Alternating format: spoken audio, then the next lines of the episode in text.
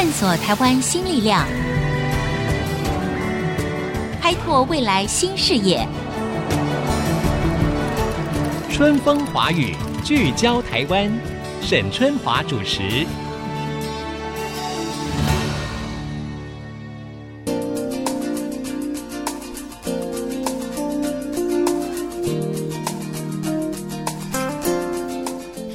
大家好，欢迎收听 IC 之音的春风华语聚焦台湾。今天呢，在节目当中呢，我们要来谈谈台湾引以为荣的半导体产业跟科技的产业。我们知道，其实台湾半导体的产业呢，持续保持这个 IC 制造全球第一，IC 设计举足轻重的地位。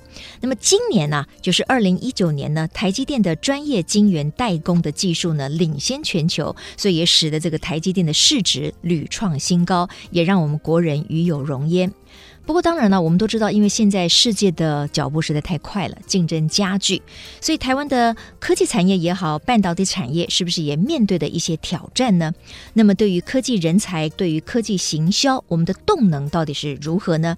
今天在节目当中，我们就特别为听众朋友邀请到了曾经担任 Motorola 跟 IBM 的副总裁，还有台积电全球业务及服务的资深副总，那么现任清华大学科技管理学院。荣誉讲座教授的金莲舫教授要跟我们来谈一谈台湾科技产业的行销和发展。金教授您好。主持人您好，常常在电视看到你，今天能够亲面看到您，非常高兴。非常谢谢金教授，我们也非常开心，也非常欢迎您来啊！因为我们知道呢，金教授啊，他是一位具有国际视野跟实务经验，而且是横跨产业跟行销的一个科技管理的专家。我想一开始啊，我们让听众可以多了解您一下，比如说您从大学在台湾清华大学嘛哈，然后一直到美国的哥伦比亚大学，从学士一直到硕士跟博士，其实。本来学的是核子工程，但是为什么后来会有这样的机缘转入了电脑业，再到半导体，而且负责的是科技行销呢？这个其实很多事情就是一个机遇，也有一个市场的需求。当我念完博士，开始第一个工作还是在核能产业工作，是。但是后来美国因为三里岛的事件，所以整个核能产业前景并不是很好。嗯，所以我当时就觉得应该转行。开始就转到计算机行业，到计算机行业，因为我不是搞计算机的专业，所以不可能在这个专业上做发展，不得不走到行销跟业务方面。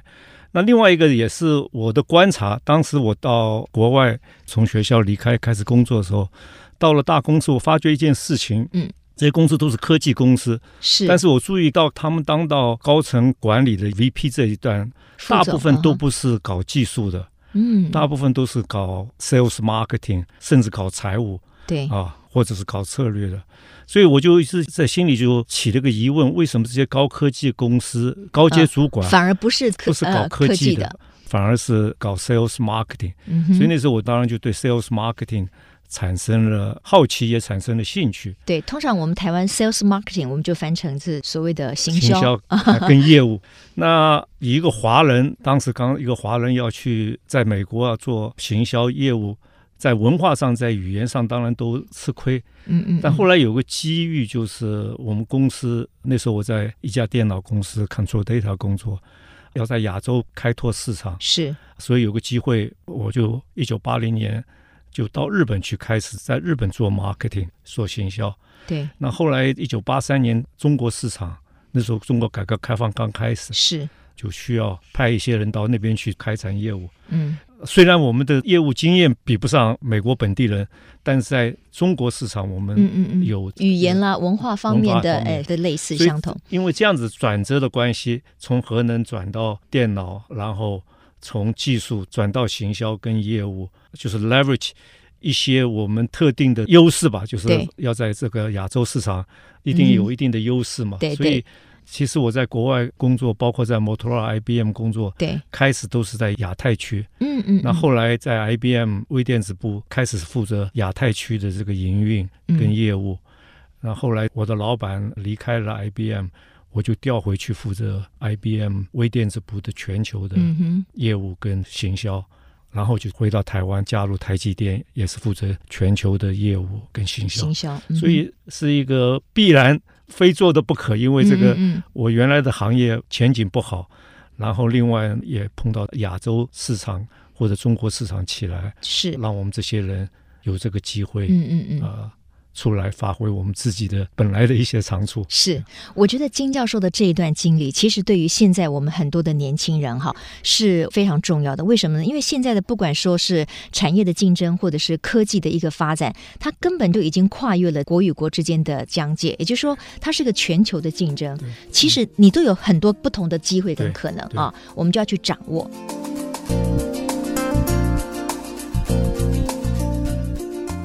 教授，我知道，就是说，因为您在台积电也服务过一段时间，而且在您负责行销跟 sales 的这个过程当中，其实也带给台积电非常大的益助哈。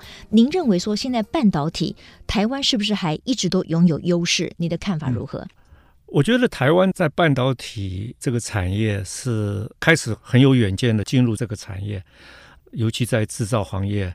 晶圆代工啊，后段，嗯、呃，封装啊，然后 IC 设计啊，都在国际上有举足轻重的地位。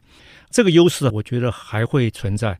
那我个人对半导体这个产业的前景，我是非常乐观的。嗯、为什么呢？你只要注意看啊，开始用半导体的可能是消费性电子产品，然后是 PC，几年前进入后 PC 时代，那就是 smartphone 啊。在每一个时代转变的时候，这个半导体都是提供最基本的元素。嗯哼。那现在主持人，您看看这个新的产业，譬如说五 G，嗯哼，AI，AI，Cloud Computing，嗯哼啊，Blockchain，区块链，还有那个自动驾驶，是这些对于 Semiconductor 的需求的 value，半导体，半导体 value 会更高。嗯嗯嗯。因为 PC 被 Intel 垄断了，所以在 CPU 上面。可以赚钱，处理器，其他不太容易赚钱。哦，那现在 AI、Blockchain、五 G、Cloud Computing，对，云端计算、云端计算、无人驾驶，那这些新的领域对于半导体的需求都非常高。是，而且没有一个像 Intel 这样子独霸的一个厂商，所以机会是很多的。嗯嗯嗯，啊，就是我们半导体的 Value Content 比 PC 时代要大。所以我是看好半导体的发展的趋势。另外一点，中美这个贸易纠纷呢，也对台湾的半导体呃科技产业带来一个新的机会。嗯，尤其大陆，它是我想它必须要找寻非美国的替代品。那这个是对台湾是一个很好的机会。假如我们能够掌握住，嗯嗯嗯。但是另外也有一定的挑战，技术上的挑战。我们讲这个。摩尔定律会慢慢越来越难做，这个我们先撇开不谈。对，另外一个比较的挑战就是现在越来越多的系统公司自己在做芯片，比如说苹果开始在做芯片。苹果因为做的比较成功，所以像 Google 啦、Amazon 啦、Facebook 啦、中国大陆的阿里巴巴啦等等，都是自己在要设计这个芯片。要自己设计芯片的话，对 IC Design House 的产业可能会。有一点冲击，所以有一些挑战，但也有一些机会。嗯，嗯，嗯，那总的来讲，我是看好这个半导体的前景。嗯，但是必须要做一定的改型。我觉得现在是一个。英文讲是一个 inflection point 转捩点，对呀。假如我们走的对的话，是我觉得会有一个新的 growth 成长，成长的。OK，好，那我就要请教金教授一点了。虽然未来的需求可能是大的，但是我们如何继续维持我们的优势？这其中有一个很重要的关键，就是我们的人才是不是可以持续不断的成长，并且吸纳？如果从这点来看的话，您个人也是乐观的吗？台湾的人才？人才这方面是有一些问题了。当然，第一个是少子化，对少子化的影响，我们现在新的年轻人这个越来越少了。对，但是从台湾的教育，尤其几个顶尖大学训练出来的专业人才，quality 是不差，嗯啊，水准不差，嗯。但是少子化的就是人数数人数少变少了。另外一个问题呢？像刚才主持人讲到，我原来毕业以后就到美国去。原来我们当时毕业最大的出路就到国外去嘛，嗯、留学留学，啊、留学，然后在那边喝几年洋墨水，然后 在那边工作，在工作。嗯哼。那过去在台湾半导体启蒙的时代，很多人才呢是从国外再回到回到台湾。那这些人呢，在国外受过教育，拿到学位，然后工作起码有十年的经验。是。像张忠谋董事长有几十年的经验。对对。那现在的问题呢是，这批人就是台湾毕业留学，在美国或者在其他国家，在先进国家工作有一段时间，累积了国外企业的经验，也有一定的国际观，这些人越来越少了。是，因为台湾现在留学的人数比较少了，这造成了我觉得一个少子化，本来这个来源就少了。嗯哼。另外一方面就是在国外台湾去的有经验的。在国外企业做事的人才也越来越少。嗯嗯嗯，我想造成我们可能将来应对半导体新的成长趋势的一个危机吧。那当然还有就是。中国大陆在挖掘这个台湾的人才也是问题，嗯、对对对，嗯、所以这个问题一定要想办法解决。OK，好，刚才金教授提到了，就是说人才可能对于台湾来讲，哈，我们会有缺乏之余，那当然呢，我们是不是也可以去广纳国际的人才呢？那这一点到底有没有困难呢？呃，我想我们先休息一下，广告回来之后呢，针对台湾的科技产业或者是半导体产业，我们人才的补足培养，另外就是为什么金教授认为。会说台湾的很多公司，甚至包括大公司，都小看了所谓的 sales and marketing，也就是销售跟行销的这个部门了。其实我们不只是要卖东西而已，哈，marketing 的部门是很重要的。我们广告之后马上回来。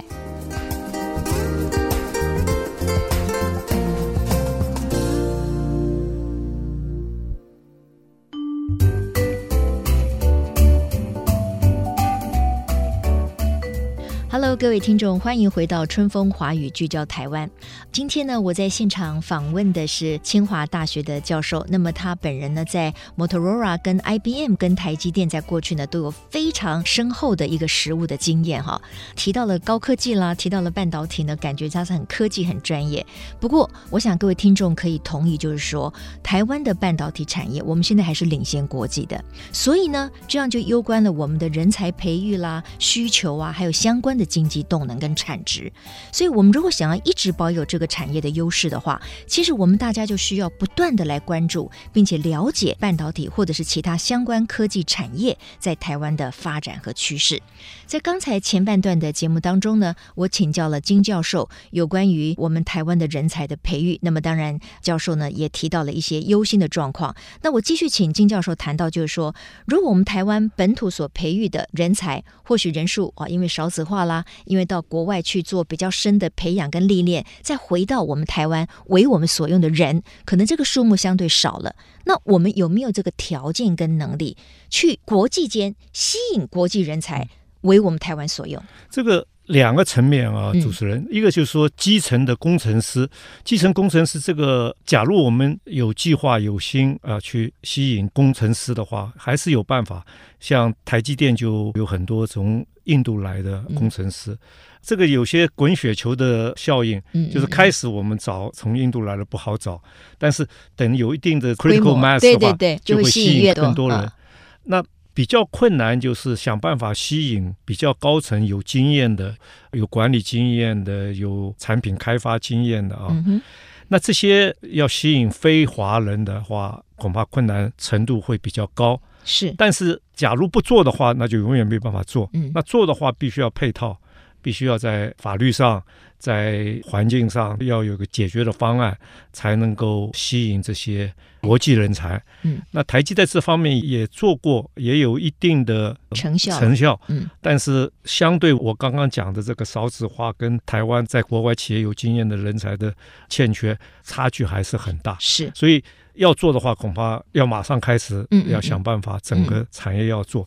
当然，台湾跟美国比是有有一定的劣势了，包括在语言方面、在文化方面、在配方面、薪资方面都没有美国那么吸引国际人才。是，但是假如几家重要的公司，比如像台积电啦、联发科啦，我觉得要做还是可以做到。嗯，嗯嗯。但是要有一个心态，嗯，吸收国外人才的话，必须要把国外人才当做自己人。对，比如说我在国外大公司做事，跟台湾公司做事很大的差别就是，国外的员工是很多元化的，嗯、来自台湾族群都有，各个族群各个国家都有。对嗯，在台湾是比较 monolithical 单一的，单一。那单一的，当然你假如说只有少数的国外人，其他的都是华人，他们很容易感觉上不能够 fit in，对，格格不入，对，格格不入。嗯哼，尤其在工作之外，他觉得哎呀，生活也没什么乐趣啊，没什么太多的朋友，是。所以这个环环相扣，这个是心态跟这个文化上面的接纳的程度。对，打个比方吧，像台台积电，我们也会有个情况，哎，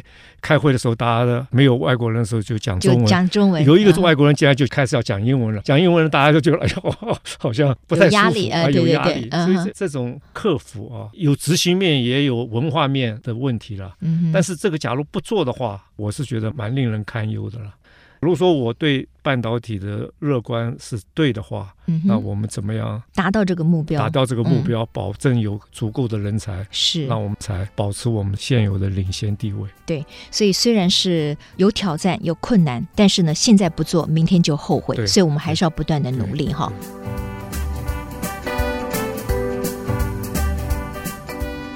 我继续请教金教授的，就是说，我们刚才谈到了人才，您在节目之前呢，有跟我聊到哈，就是说前一阵子您邀请了张忠谋董事长到清华大学去做了演讲，嗯、那你觉得他中间有提到一点很重要，那你自己也非常的同意，就是台湾的一些公司，即使是大公司，对于所谓的行销，就是 marketing 这个部门呢，通常来讲没有那么大的重视，只是对于什么研发啦、科技呀、啊、工程师啊，往往是比较重视，要猜测。的话呢，通常裁员就是从 marketing 行销的部门开始。嗯、那您怎么来看这个现象？呀、嗯，十、嗯、月四号，张董事长，嗯啊、呃，我还是习惯叫他董事长。是是是是是，我刚才我也习惯、呃。到清华来演讲，他的题目我觉得很好，叫做“总经理的学习”。他把他自己过去几十年当总经理的学习的经验跟我们谈。他第一个就谈到，他当总经理第一个绝对要学习的就是 sales and marketing。他觉得台湾一般的科技公司对 sales marketing 不够重视，并不表示 technology 不重要，嗯嗯，但是 technology 跟 sales marketing 起码是一样重要。那我们一般错误的观念，你 technology 好，产品好，就自然可以卖得出去。其实这个概念是不对的啊，所以他从这边强调。那我个人的观察呢，就是在节目前我也跟主持人分享一下，嗯，我们台湾的公司最重要的就是把产品做出来，然后 cost down，嗯，cost down，成本要降低，哎，降低，用低价去做市场竞争，嗯、那造成的一个情况呢，就是我们台湾的公司的组织大部分着重在。我们所谓的 line function，line、嗯、function 就是事业部 business unit，然后研发部，然后 sales，sales 是属于 line function。但是我们一般台湾的公司对 cross function 就是跨部门的跨部门 staff function，我们不太重视。比、如说 strategy 公司的策略，嗯，planning 公司的计划、嗯、规划、嗯、，marketing 所谓的行销，呃、行销。对于这个翻译你不太满意，你觉得翻译不太满意？我等下再讲啊。对对对，甚至 HR。这些我们认为都是 overhead，因为这些好像我没有的话，也不会影响我当今产品，嗯嗯或者下个季度的产品。嗯，嗯，那因为缺了这些东西，就常常造成了我们没有办法看得比较远。对，在人才也没有办法规划得比较远。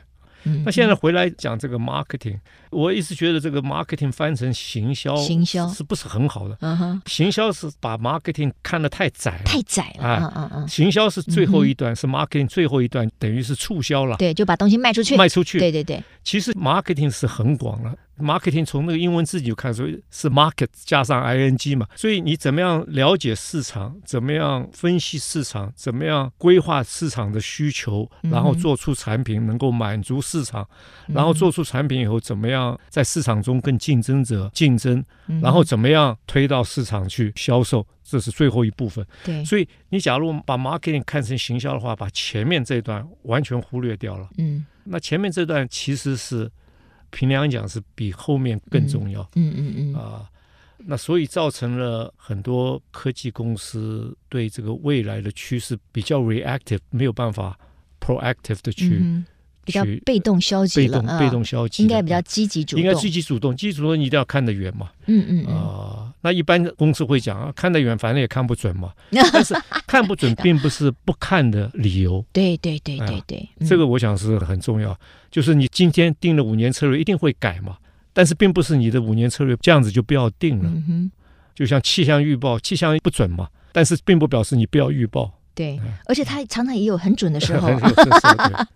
其实刚才金教授提的这一个哈，就是我们一般台湾的公司对于所谓的 marketing，就是行销的部门的这样的一番说明，我个人呢也是心有戚戚焉哈，因为我在国外也观察过一些公司，确实他们不同部门的横向联系很重要。好，那所谓的行销部门，他做的真的也不只是把已经既有的产品推销出去而已，他们前面会做，就是说。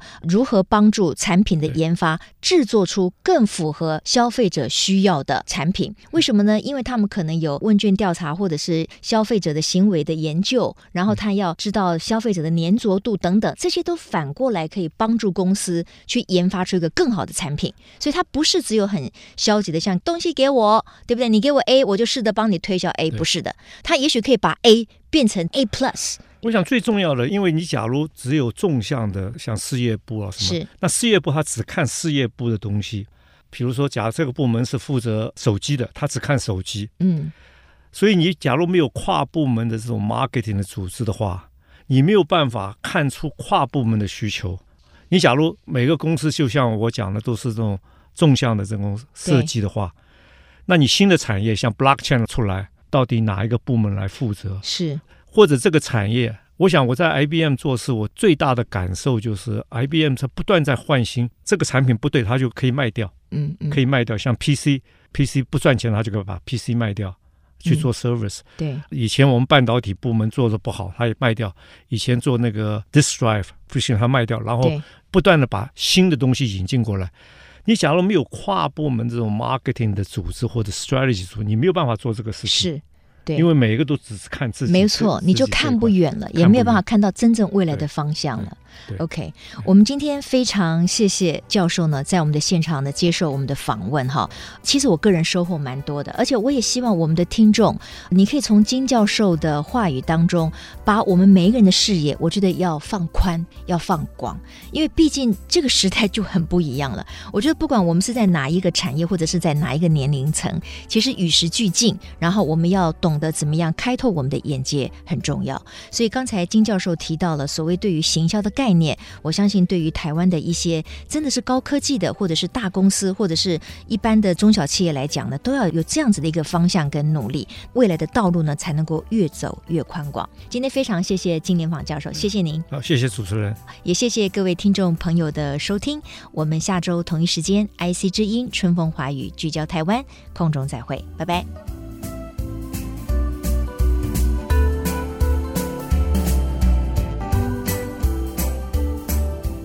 本节目由世界先进机体电路赞助播出，探索真相，开拓未来。世界先进机体电路与您一起聚焦台湾。